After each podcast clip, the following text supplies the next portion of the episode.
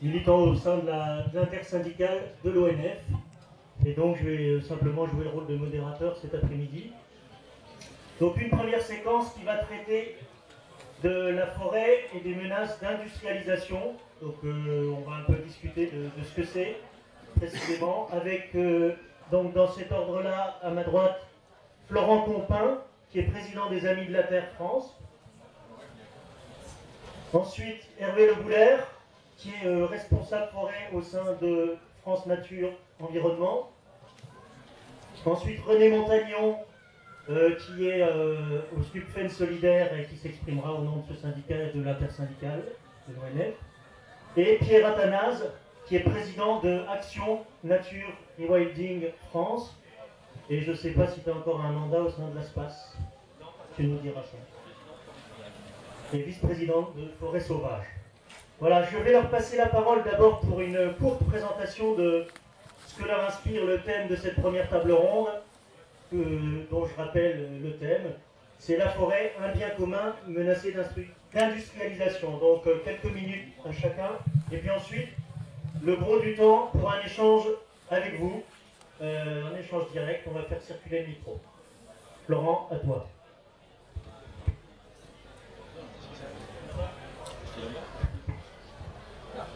C'est moi qui ouvre le feu. Alors Pierre Athanase, comme président d'Action Nature et Wetting France et vice-président de Forêt Sauvage, donc une association qui achète des forêts pour les laisser en libre évolution.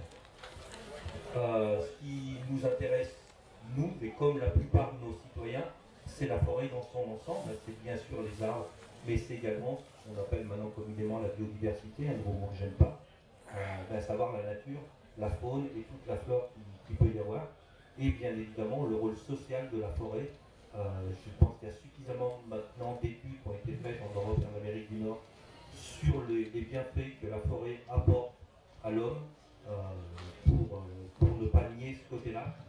On y reviendra peut-être tout à l'heure un petit peu, mais la forêt telle qu'elle était gérée ces dernières années, c'était déjà pas très bon pour, pour la faune sauvage. Hein. Il suffit de voir les études du muséum, hein, des études stock. On voit que les oiseaux forestiers sont en baisse, alors moins que les oiseaux des milieux agricoles, mais sont en baisse, et l'évolution d'une industrialisation pardon, de, la sylviculture laisse vraiment à, penser au pire. Il suffit de voir d'ailleurs certaines régions de France, on est bien parti pour ça. Je voudrais très rapidement remercier l'intersyndicale d'avoir invité des ONG à présenter notre point de vue. Et sachez qu'on est vraiment très très inquiet du devenir de l'établissement public de l'ONF et de sa privatisation. On connaît quelques cas en Europe où ça s'est passé, où ça s'est évidemment très très mal passé. Bonjour, euh, donc euh, René Montagnon, euh, titre du SNUPFEN, mais j'ai également d'autres casquettes. Euh, je suis aussi membre d'un groupement forestier qui, achète des forêts donc euh, pour euh, les gérer d'une manière durable euh, en sylviculture pro-silva, et donc pour les soustraire à des, des enracinements massifs, donc est en plein dans, le sujet. Jusqu'ici, la, manière dont, on arrivait à faire avancer la forêt, eh bien c'était les famines, les invasions ou la peste. Euh, à travers l'histoire forestière, hein, que chacun le sait, euh, l'histoire des hommes a suivi effectivement euh, l'histoire de la forêt de cette manière. Mais il y en a une quatrième qui est effectivement l'intérêt commun et le bien commun. à partir du moment où on a commencé avec Colbert à considérer que la forêt devait servir un intérêt supérieur et non l'intérêt local ou l'intérêt des communautés, qui souvent géraient mal leur forêt, eh bien, on a progressé euh, après l'administration forestière. Et donc, euh, on voit bien à travers toute cette histoire forestière ce que ça peut nous inspirer de nécessité d'avoir une autorité éthique, morale supérieure qui permette de déterminer quel est l'intérêt supérieur euh, de la société pour conserver ce patrimoine forestier et tous ses bienfaits. Donc, tu en parlais, Pierre, la, depuis quelques années, déjà, l'IFEN avait fait une étude euh, assez fouillée sur le sujet, en prouvant par plus que euh, si la valeur euh, marchande du bois qui sortait de forêt s'établissait à hauteur d'environ 1 milliard 300 millions d'euros. la valeur patrimoniale de tous ces services, l'eau, la, purification de l'air, le stockage de CO2, la récréation des citoyens, s'élevait à plus de 4 à 6 milliards d'euros. Donc une valeur de service d'intérêt commun bien supérieure à sa valeur de production marchande. Euh, on voit donc là tout l'intérêt qu'il y a à, considérer cette valeur et à la défendre à travers le temps. Jusqu'ici, c'est vrai que l'établissement public ONF euh, était à la pointe de cela. Il y a même eu des années où il a progressé considérablement dans sa connaissance et dans son implication environnementale. Et depuis quelques années, malheureusement, ce n'est plus le cas. D'où l'intérêt d'aujourd'hui de diffuser ce, message et ce manifeste pour que les citoyens prennent à bras le corps euh, cette nécessité d'intervenir euh, au plus haut lieu et puis de diffuser de manière euh, un petit peu virale ce message d'alerte, d'autant que, comme on l'a dit tout à l'heure, l'urgence est climatique. Si on ne sauve pas la forêt, on ne sauvera pas l'humanité. Oui, bonjour, euh, Hervé Couler. Je voudrais d'abord envoyer un message personnel à quelqu'un que vous connaissez peut-être, qui s'appelle Jean Taillarda, qui était un pote, euh, qui, euh, bah, qui, nous a quittés l'été dernier. Donc salut Jean, la guitare moment. Donc Hervé Couler, FNE, administrateur FNE de l'ONF. Nous n'avions pas voté le contrat d'objectif et de performance en disant que c'était quelque chose qui ne tiendrait pas la route. Malheureusement, on a raison. Donc là, je vous apporte le soutien de nos 3500 associations et de nos 880 000 militants, dont certains ici, ça, ça fait beaucoup. Sur le sujet actuel, je voudrais parler de l'industrialisation et pour dire comment l'industrialisation est la dernière des conneries à faire de toute façon, mais en particulier dans le cadre du changement climatique, dans le cadre du rapport du GIEC, il y a quelqu'un, je vous donne euh, le bonjour, c'est Jean Jouzel, prix Nobel, qui va s'impliquer également dans le débat sur la forêt. Si on part dans le sens où on va, pour quelques menus dollars ou euros qui ne rapporteront même pas aux propriétaires forestiers, on va bousiller notre forêt et elle ne sera pas en situation dans 30 ans, 40 ans de répondre aux enjeux climatiques, en plus de tous les problèmes sociaux, les problèmes de paysage et évidemment les problèmes de biodiversité que ça pose. Je terminerai en rappelant une des premières décisions de la Révolution française, qui a été de nationaliser les forêts royales et les forêts de l'Église et qui a dit quelque chose qui est toujours dans le code forestier, la forêt publique française est placée sous la protection de la nation. Et aujourd'hui, les gens de l'ONF, ce sont ceux qui sont en première ligne pour la protection de la forêt. Et c'est vraiment important, essentiel ce qui se passe aujourd'hui, parce qu'on a une convergence entre la société et les forestiers pour assurer la protection de notre bien commun qui est notre patrimoine historique, notre patrimoine d'aujourd'hui et le patrimoine de nos enfants, en plus de l'intérêt pour la planète.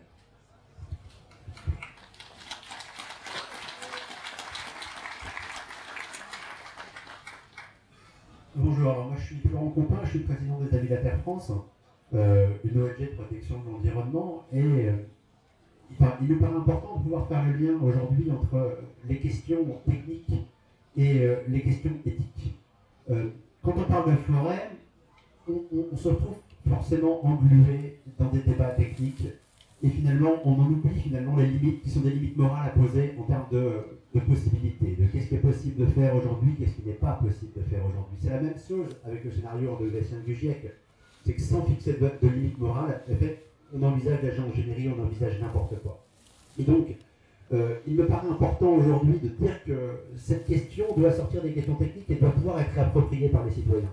La question de la forêt, de la gestion forestière doit vraiment intégrer cette question citoyenne. Quand on parle de multifonctionnalité de la forêt et des différents usages, et qu'une forêt n'est pas juste une plantation d'arbres destinée à produire du bois, eh bien, pour ça, il faut que tout le monde puisse s'emparer de ces questions-là. Et donc, il nous implique, il nous importe aujourd'hui de pouvoir impliquer les citoyens sur cette question. Ensuite, euh, les périls actuels qui sont, qui sont directement posés sur la forêt le sont à différents niveaux. Et la question du dérèglement climatique est une question centrale maintenant. La forêt, c'est quelque chose qui est censé stocker du carbone. Et à l'heure actuelle, on le voit avec la stratégie nationale bas carbone ou avec l'ensemble des plans qui sont prévus, on vise, sous grand prétexte de dérèglement climatique, à en résiner massivement. On vise à, reconvertir des centrales, des centrales thermiques, des centrales au charbon, en, incinérateurs de forêt, parce qu'on ne peut pas appeler ça autrement, mais sous couvert, d'un grand discours vert, écologique, etc. etc. Et je pense qu'il est extrêmement capital que nous, ONG Défense de l'Environnement, nous positionnons pour affirmer que tout cela ne sont pas des solutions écologiques. Ce sont des solutions économiques visées uniquement à enrichir quelques personnes. Et à l'heure actuelle, on, instrumentalise et on, instrumentalise en premier l'ONF, parce que l'ONF, bien évidemment, est dirigé par l'État, et l'État, on le sait très bien, et le gouvernement actuel, on est une caricature, euh, ne sert que des intérêts économiques avant de défendre les intérêts généraux. Donc voilà, cette question de la reconversion des centrales à charbon, de ce qui se passe avec Gardanne, de ce qui se passe avec, euh, euh, Cordemais en ce moment, il y a des discussions qui peut y avoir sur Cordemais, si on prend l'exemple de Drax en Angleterre, sont des drames pour la forêt. Et, cette, euh, cette, vision, enfin, le gouvernement entretient un flou colossal dans le cadre de ses stratégies pour justement permettre, ça. Et donc il nous importe aujourd'hui de tous nous unir et de faire ce lien qui est pour nous identitaire aux habits de la Terre depuis 1970 on ne résoudra pas les questions écologiques et les crises écologiques sans résoudre les crises sociales. Et on ne résoudra pas les crises sociales sans résoudre les crises écologiques. Et c'est bien cette jonction qu'il faut faire aujourd'hui. Et c'est bien par le manifeste qui va être, lancé tout à l'heure et qui, va clôturer cette marche pour la forêt, et cette mobilisation, cette dynamique qui a pris le lien entre des ONG, des syndicats. Et, ce qu'il faut faire maintenant, c'est ça, s'agir tous ensemble. Et c'est vraiment cette nécessité qu'il y a à se construire, à construire des stratégies pour demain empêcher tout ce drame, ce drame humain, ce drame social, ce drame environnemental, et redonner à la forêt le sens qu'elle doit avoir, c'est-à-dire un sens humain. Et quand on parlait de bien commun, c'est ça, c'est que la forêt, l'arbre, c'est quelque chose, qui nous touche au plus profond de nous. Et il faut vraiment, vraiment revenir à ça. La forêt, c'est nous, la forêt, c'est nous, et nous devons nous approprier ces questions.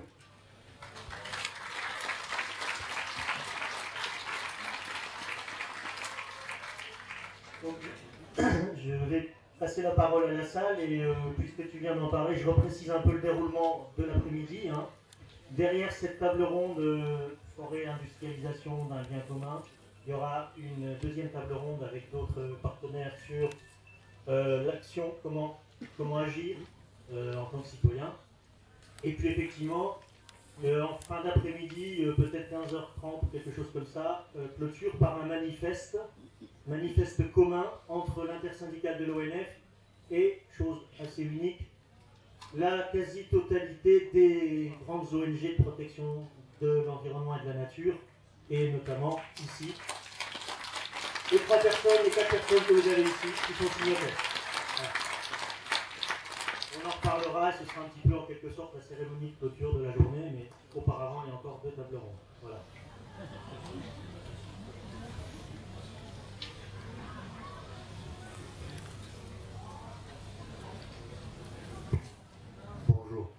je suis ex-ONF, mais euh, ça fait des années que je souhaite qui arrive aujourd'hui arrive. Et l'association des milieux environnementalistes, écologistes, avec les forestiers qui sont les écolos les plus purs qu'il puisse y avoir depuis bien longtemps, puisque le service des eaux et forêts, de l'Office national des forêts, gère durablement les forêts depuis des années. Et la dérive à laquelle on assiste actuellement, il faut absolument tout les gens dont vous parlez s'associent et qu'on dise, qu'on fasse un, un, grand élan de solidarité pour que la société en général reprenne contact avec ce qu'est le milieu vivant. Et ce qui pêche dans nos gouvernants, c'est que l'élite qui soi-disant nous dirige depuis plusieurs décennies est complètement déconnectée de ce qu'est une cellule vivante, de ce qu'est une bactérie, de ce qu'est un champignon. Or, tous les acteurs dont vous parlez là sont pleinement conscients et pleinement conscients que pour l'avenir, il faut réassocier la société à ce monde vivant et à travers l'ONF et à travers la puissance qu'elle peut avoir de par son aura, son expérience, l'activité des gens de terrain, redonner confiance à nos politiques qui ceux sont encore sensibles, on l'a vu en cours de cette marche, sont sensibles à ce que peut être la gestion du milieu environnemental pour l'avenir. Euh, je vais m'arrêter là parce que sinon je vais être euh, rébarbatif. Et voilà. Merci.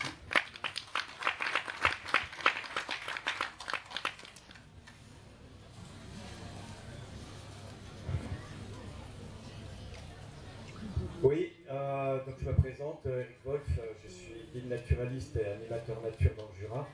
Euh, donc c'est juste un, témoignage que, je voudrais vous faire partager. Donc la semaine dernière, dans le centre où je travaille, j'avais une école de classe et j'ai organisé une traversée de forêt à la boussole, de la futaie à jardiner.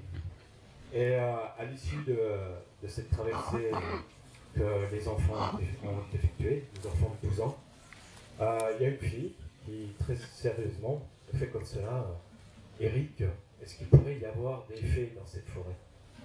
Et euh, j'ai répondu ben, il pourrait probablement, oui. Et en tout cas, ce n'est certainement pas dans une plantation de Douglas ou d'épicéa qu'elle aurait pu avoir cette réflexion. Voilà, c'est tout.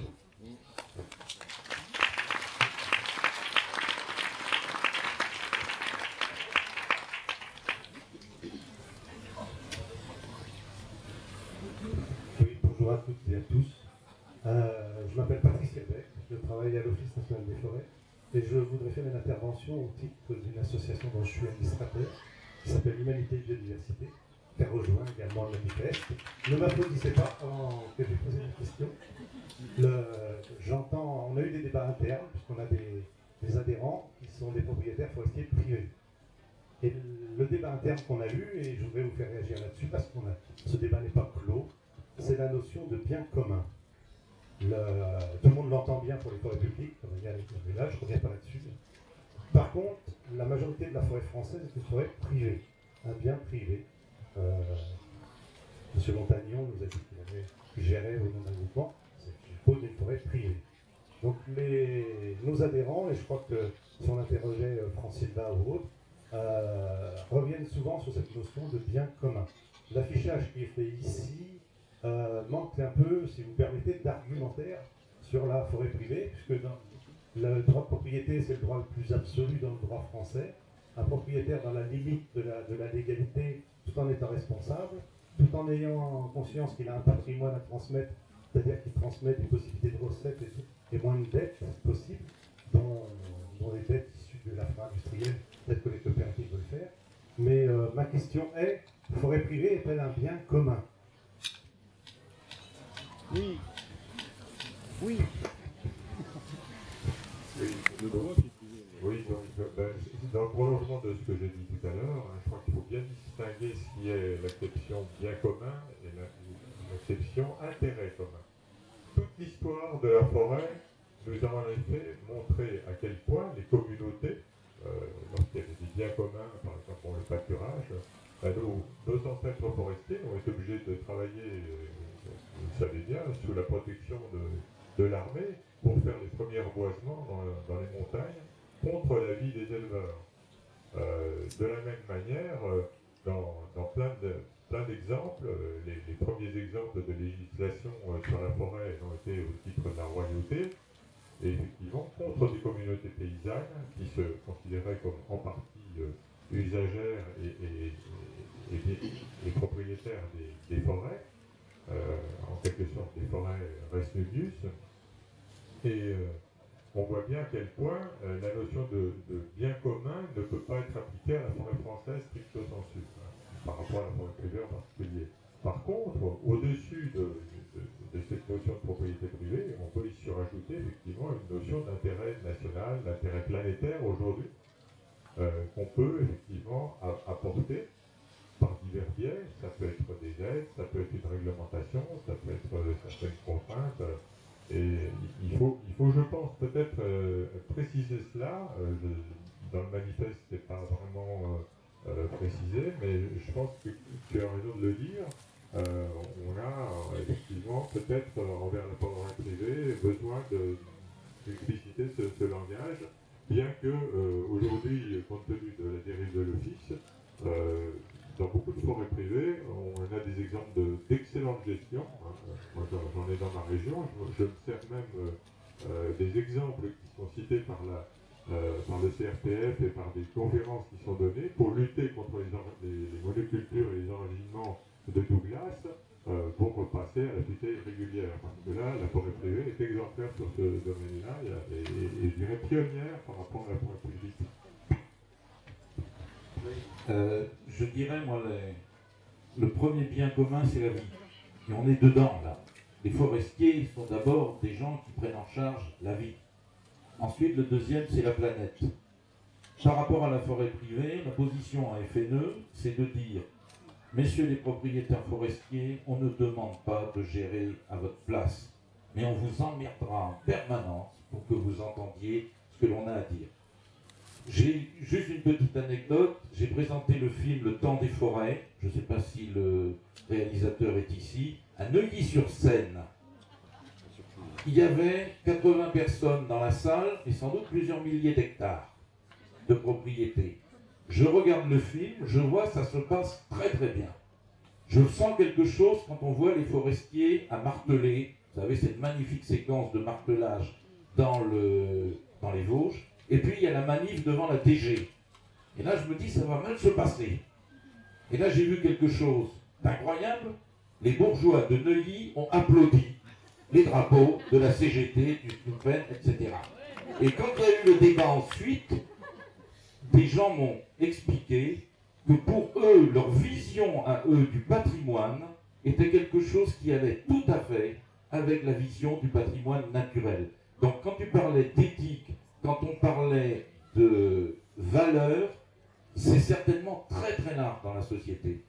J'ai une autre expérience, à Salit Béarn, on présente le film, et là, à la fin, il y a quelqu'un qui lève la main et dit Je représente une association de 1000 propriétaires forestiers, 1000 petits propriétaires forestiers. Nous, on a rompu avec les institutions, on a rompu avec la coopérative Alliance parce qu'on ne veut pas que nos forêts soient gérées en enregistrement avec des chantiers dégueulasses et on se met de nouveau à redémarrer des modes de gestion collectifs.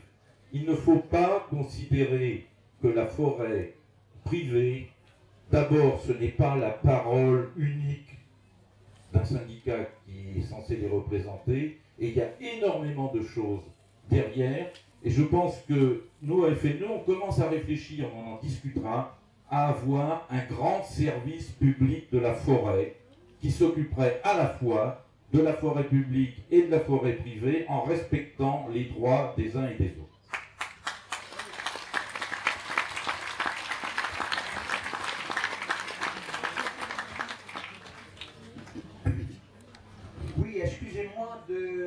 me mettre debout, j'ai un problème à ma jambe gauche, euh, j'ai une névralgie.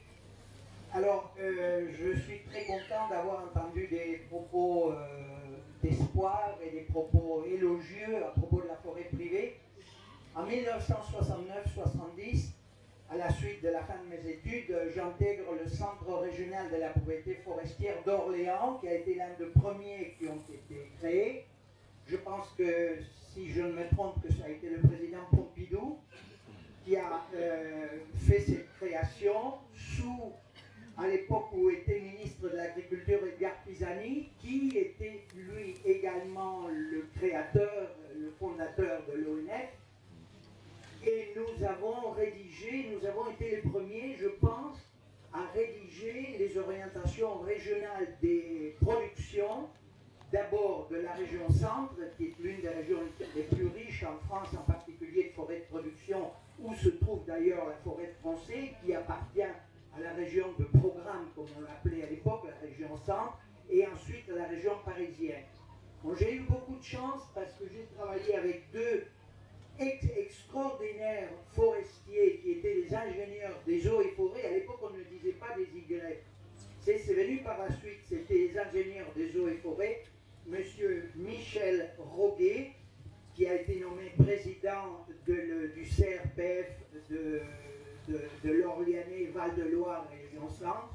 Qui était donc d'entrée des jeux très important, et de l'ingénieur euh, forestier Étienne Perrault, qui a fait toute sa vie en tant que forestier professionnel dans les forêts de l'Atlas au Maroc. Donc j'étais, à la suite de la fin de mes études universitaires, j'étais à la meilleure école qu'on puisse imaginer. J'ai travaillé sous Michel Roguet pour la, rédaction des orientations régionales et heureusement pour lui et sans doute malheureusement pour moi, il a été ensuite euh, euh, muté à Toulouse où il a fait une brillante carrière et quand il a quitté le, CRPF d'Orléans, étant très attaché euh, au travail des forêts, parce que j'adore la forêt depuis que j'étais tout petit, mais j'étais aussi très attaché à la personne et à la figure de Michel Roguet.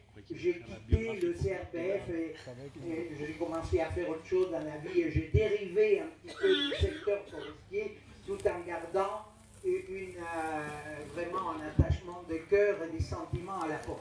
Et je me rappelle, et c'est la raison de mon intervention, je me rappelle que euh, l'ingénieur Roguet, déjà lors de la création de l'ONF, il disait il y a des très bonnes choses au niveau de l'ONF, mais il y a aussi des prémices d'une inquiétude ou d'une tendance à euh, introduire l'élément commercial, l'élément industriel, l'élément économique, la logique économique au niveau de l'ONF. Il avait très peur et on a eu de longues discussions là-dessus. Évidemment, il ne pouvait pas parler au passé parce que l'ONF était toute jeune.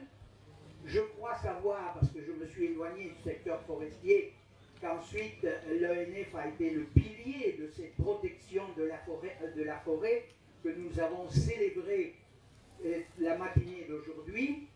Mais euh, il me disait, euh, par exemple, au niveau de l'école de Nancy, peu après la création de l'ONF, il y a eu la création, la transformation des études et la création du diplôme d'ingénieur du génie rural et des eaux et forêts, où la statistique, les mathématiques, les données économiques prenaient le pas sur la formation naturaliste.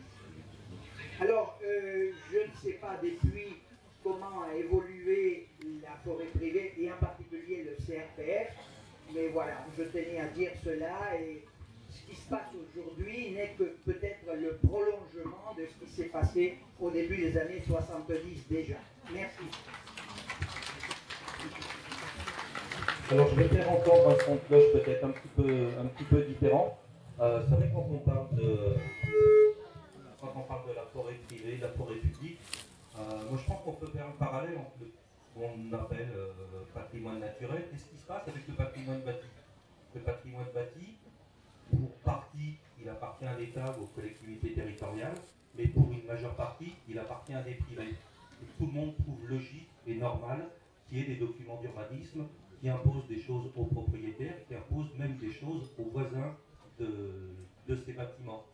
Dès qu'on parle de forêt, et de forêt privée notamment, on nous sort la sacro-sainte propriété en disant nous, on est propriétaire, on fait ce qu'on veut. Et malheureusement, ça a été quand même l'un des freins majeurs pour Natura 2000, même si l'ONF, alors c'est pas les agents bien sûr, c'est la direction, a également, avec les forestiers privés et les chasseurs, mis un frein sur la mise en place de Natura 2000. Et c'est vraiment dommage de voir un petit peu les répercussions qu'on en a encore aujourd'hui par rapport à ce qui se passe en Italie, en Allemagne, où Natura 2000 a permis vraiment des choses très très importantes. Moi, je suis de la région Auvergne-Rhône-Alpes. À l'époque, c'était Rhône-Alpes. On avait essayé de travailler avec les forestiers, que ce soit l'ONF, que ce soit la forêt privée, euh, un, plan de préservation des forêts à caractère naturel. Si l'Office national des forêts a effectivement joué le jeu, les associations ont joué le jeu, malheureusement, la forêt privée n'a absolument pas joué le jeu. Et ça, malheureusement, c'est une vraie réalité au jour d'aujourd'hui. Donc, effectivement, aujourd'hui, essayons d'être écuméniques, de réunir tout le monde, mais malheureusement, je pense qu'il y a encore une vraie différence entre la forêt publique et la forêt privée, et je regrette énormément.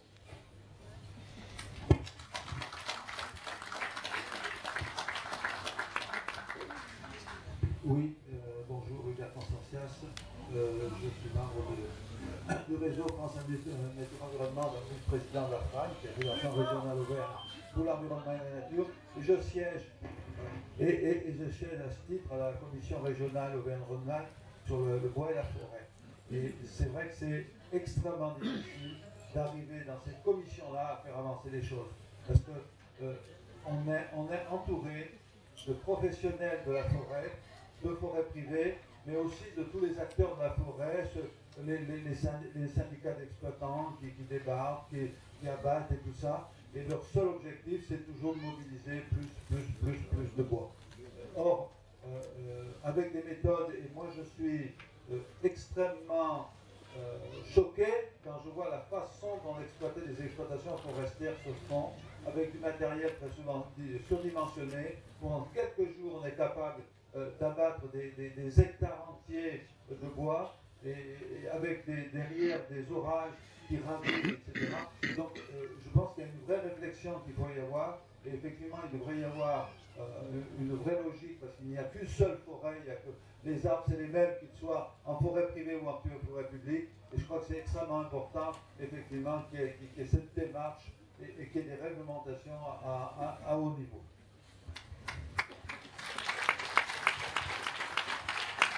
Oui, alors là, il y a un point qui est abordé qui est important.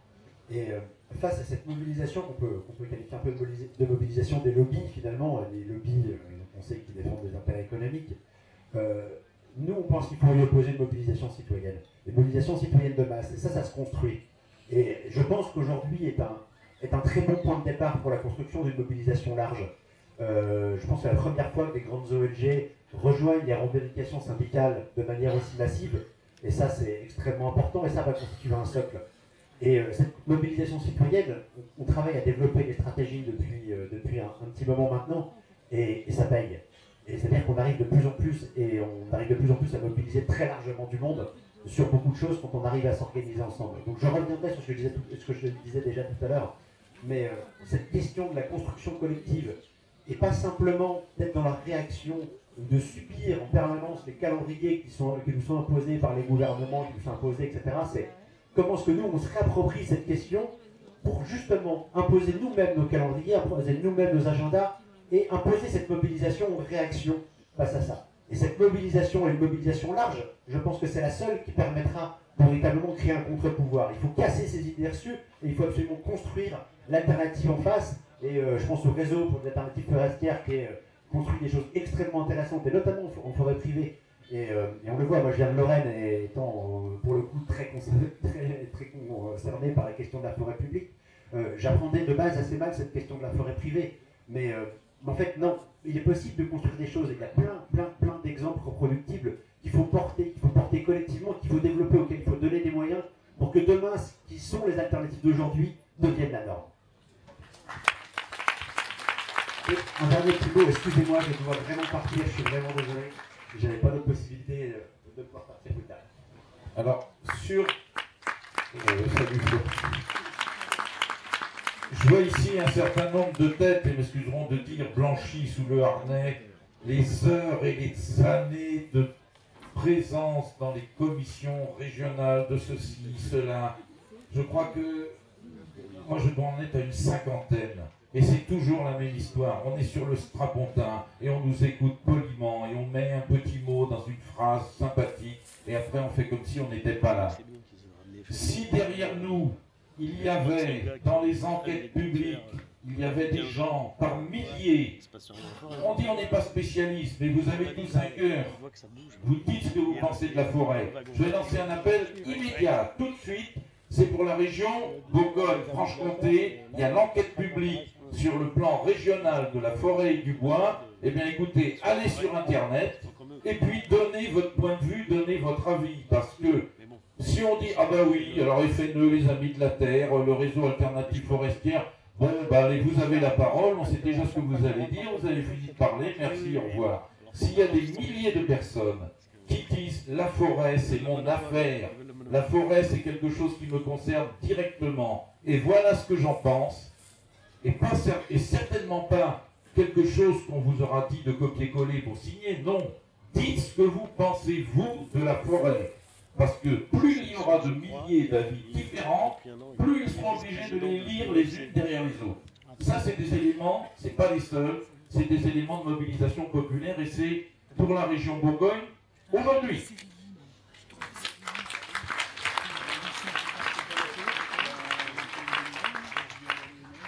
Bonjour, je suis Jean-Luc Debar de Gardanne, à 500 mètres euh, en face la centrale biomasse qui essaye de fonctionner, qui n'y arrive pas, qui pollue, etc. Mais par rapport au débat donc, qui est en cours là sur la propriété privée et puis la forêt, un bien commun, je voudrais signaler euh, dans la réflexion commune à tous, euh, y compris aux associations et aux syndicats, euh, il y a un livre qui, qui est sorti il n'y a pas longtemps, qui s'appelle Au-delà de la propriété pour une économie des communs, aux éditions de la découverte de Benoît Boris, et en fait qui pose la question de la propriété, par exemple, des forêts par l'État, mais donc qui va faire ce qu'il veut, alors qu'en fait, euh, s'il y avait une implication des citoyens à la base sur ce qu'on doit faire dans les forêts au plus proche de chez eux, et euh, eh bien en fait on pourrait avoir euh, un peu plus d'autogestion de notre bien commun. Voilà.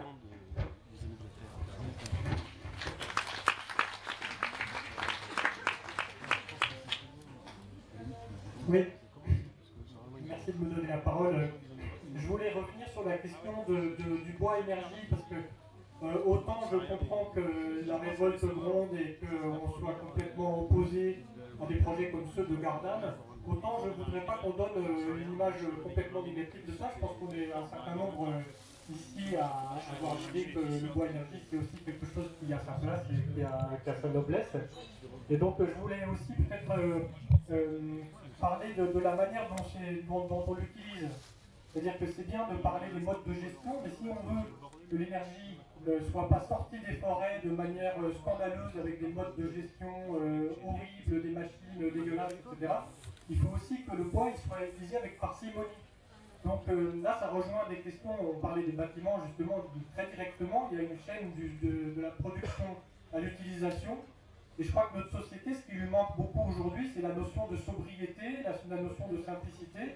C'est-à-dire si on est capable d'isoler les maisons, euh, d'utiliser des, appareils efficaces, de ne pas surchauffer, de ne pas gaspiller l'énergie à tout va, que ce soit dans nos maisons, dans nos transports, euh, l'électricité, etc., ben, on aura un, système énergétique dont fait partie la consommation, dont fait partie nos, manières d'utiliser l'énergie, et ça, me semble fondamental.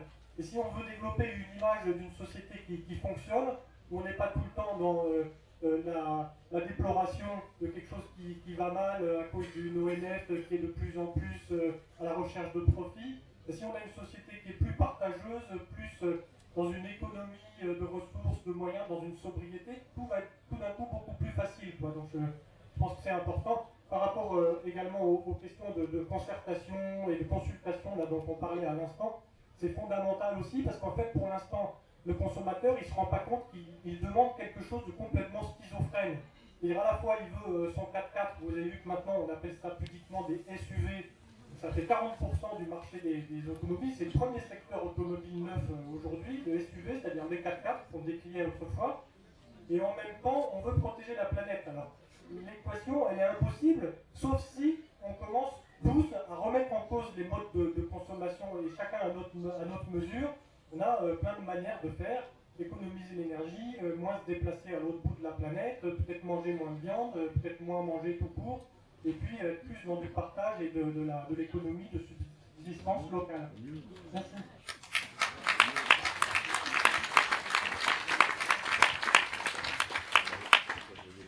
Oui, de toute façon, on peut être d'accord avec votre discours sur la sobriété, que ce soit par rapport au bois-énergie, par rapport à n'importe quelle énergie mais même à n'importe quelle ressource naturelle, ça c'est bien sûr évident. Après, sur le bois énergie, la façon dont il est, mis en place actuellement euh, dans, nos pays, on peut effectivement se poser des questions. Quand on sait qu'une partie de ce bois énergie vient du Canada, euh, c'est vrai qu'on peut faire le bilan carbone de, ce bois énergie. Euh, après, moi, ce que je regrette énormément, que ce soit sur le bois énergie ou sur le bois en général, c'est qu'on ait complètement raté les labels, et avec PEFC et avec PSC on, a roulé les, naturalistes, les associations de protection de la nature qui nous sommes appliqués euh, il y a quelques années pour euh, leur, mise en place, et on roule de façon absolument scandaleuse les consommateurs. Et comment maintenant, quand vous achetez des granulés ou, autre chose, vous êtes sûr que ça vient déjà d'un rayon d'une centaine de kilomètres autour de chez vous et pas de l'autre bout de la planète, comment vous savez que cette forêt est correctement gérée? Et ça, malheureusement, on a essayé de le mettre en place et tout, cette chaîne de les CRTF, les voilà, ont tout fait pour bloquer, pour mettre en place un label qui de toute façon leur a échappé, mais qui fait que le produit même a été complètement décrédibilisé. Je crois qu'il faut qu'on regagne effectivement la noblesse du bois. Moi, le bois, dans mon discours, c'est pas la priorité. Moi, c'est la forêt. La forêt avec les arbres et avec tout le reste. Mais la notion même de bois a été complètement décrédibilisée. Et ça, c'est effectivement quelque chose de très grave. Comment maintenant, au jour d'aujourd'hui, et je suis tout à fait d'accord avec le discours de, tout à l'heure, ça pourra marcher que si on a une vraie initiative citoyenne? Et comment le citoyen, aujourd'hui, s'y retrouve quand il va en forêt et quand il voit des exploitations comme on voit aujourd'hui? Régulièrement en Franche-Comté, que ce soit dans les forêts domaniales ou privées, que je vois des ornières qui font un mètre de profond parce qu'on exploité n'importe comment, à, n'importe quel moment de, l'année avec des engins de plus en plus gros. Comment on fait euh, avec ça? C'est vrai qu'on a besoin de regagner l'opinion publique, et je pense qu'aujourd'hui, et je l'espère, comme moi étant signataire de, ce manifeste, c'est vraiment l'engagement des structures que, que, je représente, mais il va quand même falloir que la filière bois, puisque c'est comme ça qu'on l'appelle, essaye un petit peu de ne pas nous demander à nous sans arrêt des gestes, et eux, sans arrêt, refuser de faire le moindre geste. Merci. insister assez, assez largement sur, ce point de coénergie, parce que je crois que ça, sera pour, pour l'ensemble de la société vraiment un enjeu considérable. Euh, le, problème de bois énergie, euh, comme tu l'as rappelé, c'est effectivement d'abord un problème de sobriété, c'est-à-dire qu'il faut avoir des installations performantes pour en consommer le moins possible. À cet égard, c'est vrai que l'utilisation du bois énergie pour fabriquer de l'électricité, c'est la plus mauvaise des solutions. Le gouvernement a donné un mauvais exemple en faisant toute une série d'appels, donc cinq appels d'offres de la Commission de régulation de l'énergie pour des fournitures d'électricité à, partir de la biomasse forestière. Et donc là, vous le savez, dans les installations de production d'électricité, il faut trois fois plus d'énergie en grande qu'on en délivre à la sortie. Voilà. C'est aussi simple que ça. Donc ça fait trois fois plus de volume à rentrer dans la centrale pour pouvoir fournir l'énergie. Euh, donc ça c'est le premier point. Le, second point, c'est qu'effectivement, c'est devenu une mode euh, par rapport effectivement au problème du pétrole, par rapport aux engagements internationaux de la France et que tout le monde ne jure que par le, bois énergie. Euh, à propos des chiffres, ben, c'est facile, hein. il y avait combien 50 000 poils à granuler il y a 10 ans, il y en a 700 000 aujourd'hui. Il y avait 500 centrales collectives à bois énergie, il y en a 6 000 aujourd'hui. les plans bois tels qu'ils ont été examinés au niveau national dans, dans le plan stratégie bois national ben, prévoit ni plus ni moins de consommer 140 millions de mètres cubes, si on s'en tient au tonnage qui est prévu et au mégawatts à fournir, 140 millions de mètres cubes, soit la totalité de la production de la forêt française pour, le pour fournir de l'énergie. Donc on voit bien que ça, c'est des choses qui sont irréalisables à peine de raser la forêt française. Donc à partir de ce constat, il faut effectivement voir comment on peut faire différemment.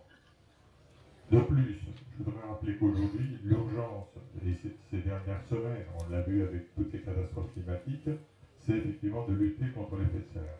Sinon, tous nos efforts pour faire de la sylviculture douce, de la sylviculture durable, de la biodiversité, ça ne servira à rien parce que le climat mettra tout le monde d'accord. Euh, les forêts disparaîtront, comme elles l'ont fait dans certains pays ou à certaines époques euh, de la Terre. Euh, donc il faut absolument arriver à les maintenir ces fonctions de stockage du carbone. À ce titre, je voudrais, je m'en excuse, hein, je suis assez euh, exhaustif sur les chiffres, rappeler que euh, aujourd'hui, à l'heure d'aujourd'hui, la forêt au niveau mondial est exportatrice de gaz, de gaz CO2. Ah, ça, peut-être que vous ne le saviez pas, mais grâce à tout le sud-est asiatique, le bilan global de la forêt mondiale, il est négatif. Il n'y a que les forêts européennes tempérées qui réussissent à maintenir un petit peu euh, la barre au-dessus. Euh, d'où notre responsabilité considérable de maintenir ces forêts tempérées euh, en bon état de fonctionnement. Se surajoute à cela des études récentes de l'Université de Bordeaux, de, de, diverses universités chinoises, qui viennent de mettre en évidence que le GIEC s'était trompé dans ses estimations par rapport à la capacité de stockage des sols. Il faut savoir qu'une grande partie du carbone euh, stocké sur Terre, il est dans les sols. Il n'est pas dans la biomasse, il est dans les sols. 79 tonnes par hectare et il n'y a que 59 tonnes de biomasse. Euh, ça vous donne une idée. Et euh, ces études ont démontré que la plupart du carbone qui est dans le sol, il est d'origine très très ancienne. Ça, c'est grâce à la datation au carbone 14. Et ce qui a été mis en évidence, c'est que depuis 1750, la forêt a cessé de stocker du carbone de manière aussi efficace que par le passé. Euh, cela est dû à deux phénomènes. D'une part, euh, le réchauffement climatique, qui modifie les cycles de transformation de la matière euh, minérale, et en même temps, les pratiques agricoles et sylvicoles. Donc ça nous en dit très très long sur notre responsabilité à, à maintenir effectivement cette capacité pour les générations à venir sachant que notre avenir à tous, à l'humanité entière, se joue dans, les quelques décennies qui viennent. Tous, les scientifiques nous l'ont dit, hein, nous n'avons que peu de temps devant nous. Donc notre responsabilité globale, elle est considérable. Donc par rapport au bois énergie, il faut effectivement mobiliser les citoyens, donner des alternatives, encadrer les projets bois énergie, éviter effectivement que notre, notre richesse en bois euh, ne se transforme en CO2 et qu'on passe par toutes les étapes bénéfiques, stockage du bois par le bois d'œuvre, qui au, passage génère de, la richesse et génère de l'emploi, hein, je le rappelle, et ensuite, effectivement, utiliser en bois énergie, in fine, les déchets. Voilà, merci.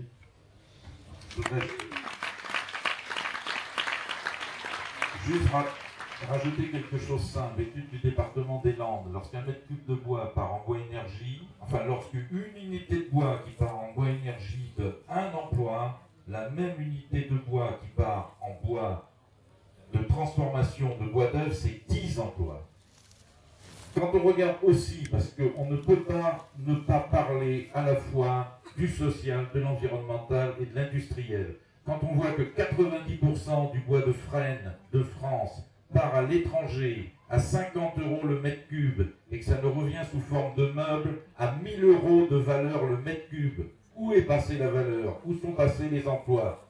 Quand on voit que par stupidité, par manque de vision, on a équipé la France en canter de 40 cm et que du coup les Douglas passent dedans pour en faire de la palette parce qu'on n'a pas les outils de transformation pour scier les gros bois.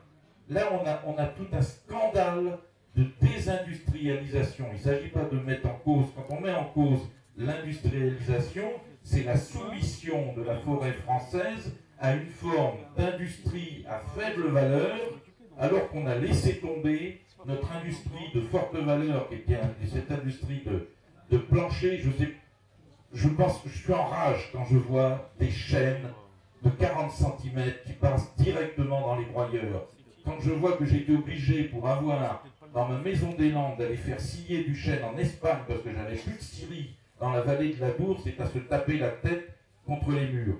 Et il n'y a pas que les questions, je suis environnemental, mais il y a aussi toute la question de la façon dont on a fait évoluer l'industrie française, des erreurs gigantesques et la responsabilité de la première et de la deuxième transformation, elle est forte aussi là-dedans. Parce que l'industrialisation qu'on nous met en marche, c'est pas pour créer du bois de mérin, c'est pour créer, excusez-moi, du bois de merde, qui va être utilisé à des usages qui n'ont peu de valeur et qui relargueront le carbone très rapidement. Depuis 15 ans, le volume de bois de sillage en France reste stable, voire diminue fortement. La seule chose qui augmente, c'est le bois énergie. Le bois énergie, ça n'a pas plus de valeur que les épluchures par rapport aux pommes de terre.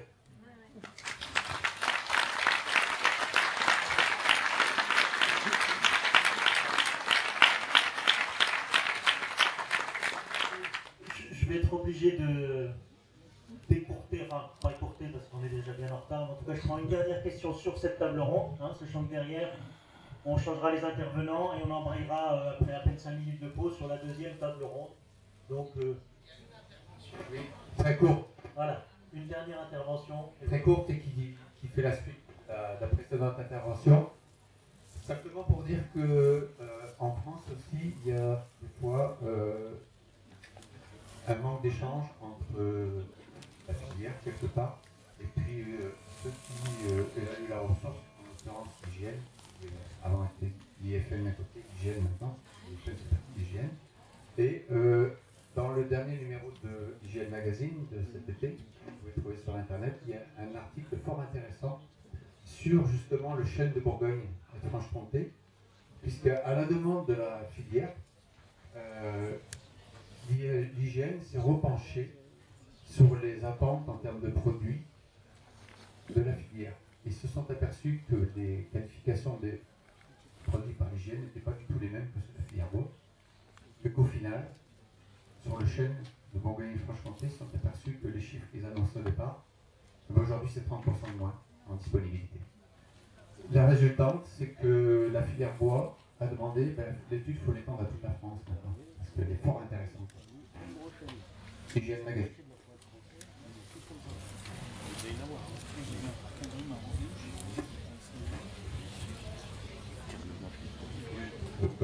Juste un mot pour répondre à propos de la filière, pour préciser les choses. hein. Euh, dit par Hervé tout de suite, euh, 91% de, de- du déficit extérieur de la filière bois, euh, c'est le meuble, euh, les papiers, les cartons et la pâte à papier. hein. On ne sait pas la grue d'œuvre. hein.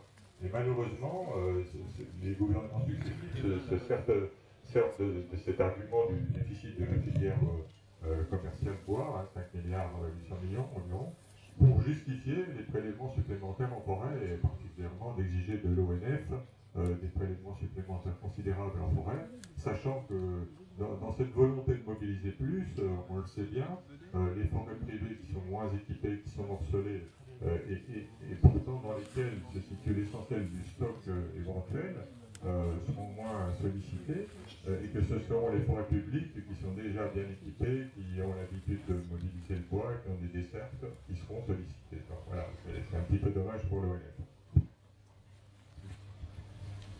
Merci. Donc, euh, on va